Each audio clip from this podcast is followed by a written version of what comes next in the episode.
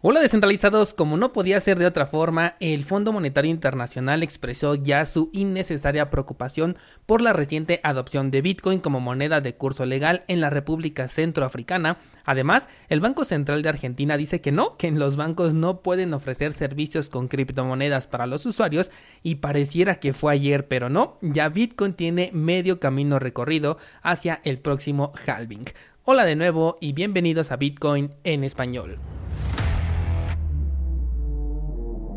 En este podcast adoptamos la filosofía de una economía sin intermediarios, una interacción económica punto a punto que nos permite transferir valor sin ninguna clase de restricción. Hemos cambiado las cadenas centralizadas que limitaron nuestra economía durante años por cadenas de bloques que entregan transparencia a nuestra interacción económica. Y todo gracias a Bitcoin. Te doy la bienvenida a Bitcoin en español un espacio donde somos libres, somos soberanos, pero sobre todo somos descentralizados. El precio de Bitcoin ha marcado un nuevo mínimo tal como lo estábamos especulando en los últimos días, después de que ayer tuvo una subida pues más o menos interesante de un 6.10% si no me equivoco, lo dijimos ayer.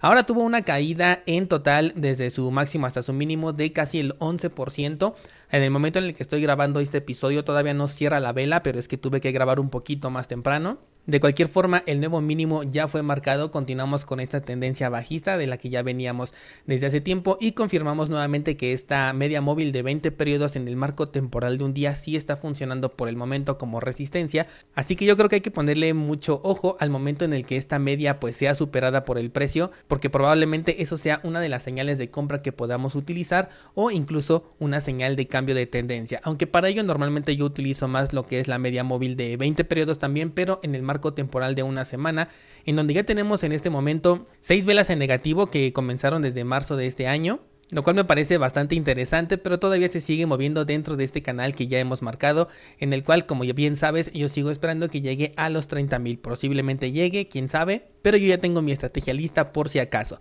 Obviamente que esta caída en el precio de Bitcoin en la vela de un día, pues afectó también a todo el mercado cripto en general, así que creo que hay bastantes oportunidades en este momento si es que quieres aprovechar con alguna criptomoneda, sugiero que le des una revisada a tu lista personal de seguimiento porque probablemente algunos de los objetivos que tengas por ahí marcados se hayan alcanzado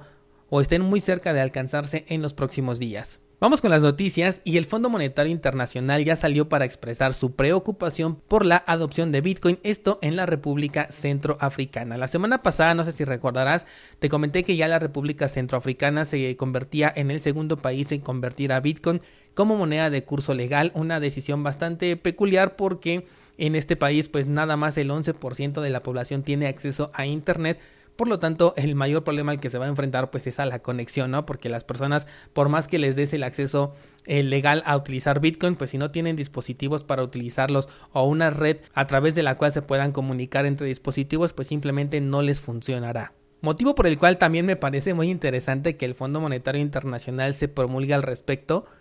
expresando su preocupación porque pues finalmente no lo van a poder utilizar. Yo creo que si en El Salvador hasta el momento eh, el convertir a Bitcoin en moneda legal pues no ha sido más que un fracaso, creo que en este país pues va a ser todavía mucho más exponencial el fracaso de esta nueva ley. Yo creo que primero debieron eh, pues invertir en lo que es en la infraestructura para poderles entregar internet a las personas y ya posteriormente pues dar este paso de convertir una moneda que es 100% digital en moneda de curso legal. Sin embargo yo creo que la, la preocupación aquí que está expresando el Fondo Monetario Internacional es simplemente para dejar en claro que sí está eh, al pendiente de esto que ocurre, de que no pueden aceptar la moneda en cualquier país simplemente sin que ellos se enteren y sin que ellos demuestren su preocupación, sobre todo para limitar un poquito que esto sea replicado por algunos otros países, lo cual yo considero que va a ser inevitable. No me gusta mucho que conviertan a Bitcoin en moneda de curso legal porque pues no le aporta absolutamente nada a Bitcoin, lo pueden seguir utilizando exactamente de la misma manera o en el caso de la República Centroafricana pues no, no tiene ningún cambio el que lo hayan convertido en moneda de curso legal porque no lo pueden usar si no tienen internet así que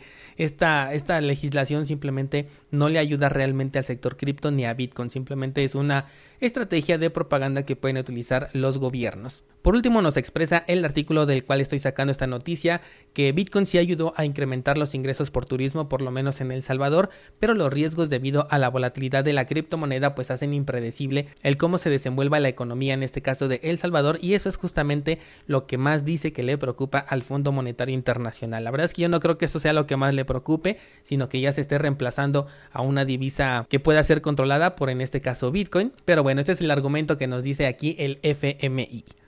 Vamos con la siguiente noticia y no sé si te acuerdas, pero esta semana te comenté que ya un par de bancos aceptaban Bitcoin para poder ofrecer a los usuarios servicios de compra y venta de criptomonedas, sobre todo con las más populares que son Bitcoin, Ethereum, Litecoin e incluso Ripple, no sé por qué siempre se cuela en este tipo de regulaciones. Bueno, pues ya salió el Banco eh, Central de Argentina a decir que no, que las entidades financieras simplemente no pueden realizar ni facilitar a sus clientes la realización de operaciones con activos digitales, incluidos los criptoactivos y aquellos cuyos rendimientos se determinen en función de las variaciones de precio que estos registren. Obviamente, mientras estos no se encuentren regulados por la autoridad nacional y autorizados por el Banco Central de la República de Argentina, que es obviamente quien está emitiendo este comunicado. Con esto yo creo que pues entonces le darían reverso a la noticia que ya habían dado estos dos bancos, el Banco de Galicia y Brubank,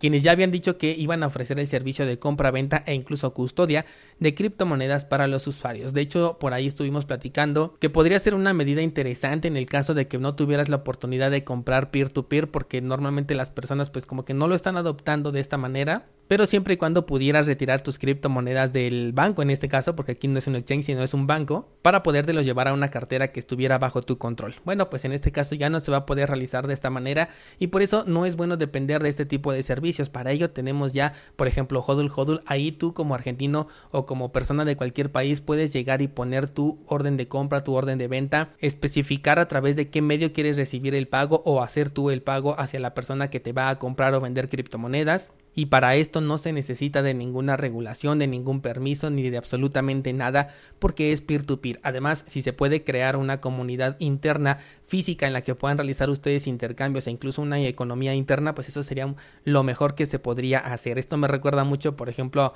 a lo que te platiqué apenas sobre el libro de La rebelión de Atlas, que por cierto ya lo terminé, estoy impactadísimo con este libro, ya no puedo ver las cosas de la misma manera después de terminar de leerlo. Y por cierto te comento que ya vi también la primera película y definitivamente no le hace justicia al, al, libro. Creo que las cosas pasan demasiado rápido y a pesar de que dividieron toda la historia en tres películas diferentes, creo que aquí avanzaron un montón, no le dieron un buen contexto a las cosas y creo que si no hubiese leído primero el libro, pues no hubiera identificado realmente cuál era el mensaje de la película, porque todo te pasa así como que de manera muy superficial. Así que eh, sí te recomiendo que las veas, pero después de haber leído el libro, pero si llegas directamente a las pelis, no vas a tener definitivamente la misma experiencia. Pero bueno, con eso cerramos esta noticia del Banco de Argentina que dice que no se pueden ofrecer servicios con criptos ligados a la banca. Y vámonos con la siguiente noticia y es que Bitcoin ya celebra que solamente faltan dos años para el próximo halving de Bitcoin. El halving, si no sabes, es una reducción en la recompensa que se entrega por minar, en este caso Bitcoin, la cual en este momento se encuentra en 6.25 Bitcoins. Esa es la recompensa que se le entrega al minero que descubre un nuevo bloque y lo agrega a la cadena. Esto comenzó entregando una recompensa de 50 bitcoins y se ha ido reduciendo aproximadamente cada cuatro años, pero en realidad se hace cada cierto número de bloques. Son 210 mil bloques los que tienen que pasar para que ocurra esta actualización en la recompensa que se entrega a los mineros. Eso quiere decir que ayer 5 de mayo ya se minó el bloque número 105.000, no en el histórico, sino a partir de que se empieza el conteo entre halving y halving, y esto nos marca la mitad del camino para el próximo halving. Me parece muy interesante porque yo siento que apenas fue el halving pasado, de hecho que es de los primeros que pude yo vivir ya con una conciencia descentralizada sobre lo que es Bitcoin, y la verdad para mí fue una experiencia bastante emocionante que incluso se las puse por ahí en en Instagram el conteo regresivo de cómo ocurría este halving y es un evento súper importante para Bitcoin porque marca una reducción en la emisión. Por lo tanto, la apreciación que se tiene sobre Bitcoin pues incrementa porque ya se reduce el número de criptomonedas que se ponen en circulación cada 10 minutos. Esto ha sido sostenible desde el primer halving hasta hoy en día. Y estando ahorita a la mitad del camino y con un precio prácticamente de 37 mil dólares, me parece súper interesante de hasta dónde podemos llegar, sobre todo porque nuestro máximo histórico ahorita está casi en los 70 mil dólares. En el halving pasado nuestro máximo histórico estaba por los 20 mil y lo conseguimos llevar hasta 70 mil. Entonces es una diferencia bastante importante que yo creo que ahora sí para el próximo halving los 100 mil ya no van a ser ningún reto. Así que aprovecho para recordarte que no olvides a Bitcoin en tu portafolio. En las notas de este programa te dejo el enlace para nuestro pool de Cardano por si quieres participar con nosotros delegando tus tokens ADA y obteniendo recompensas una vez que firmemos nuestro bloque. También tienes la página para poder crear tus tokens NFT, esto dentro de la red de Cardano, y también está el enlace para cursosbitcoin.com. Hoy subo nueva clase del curso Aspectos técnicos de Bitcoin. Vamos a hablar ahora de los aspectos técnicos de la blockchain, específicamente de Bitcoin, una clase que considero súper interesante. Y antes de irme te sugiero que no te pierdas el episodio de lunes porque creo que va a ser bastante polémico pero interesante a la vez y es que me he puesto a pensar mucho al respecto del sector cripto y te voy a compartir todos estos pensamientos, los voy a poner sobre la mesa simplemente para que los debatamos, no como verdades, sino únicamente como cuestionamientos que me he hecho en esta última semana y los voy a compartir contigo. Así que te espero el próximo lunes con un episodio monotemático bastante interesante. No tengo nada más que compartir por el momento, así que hasta entonces.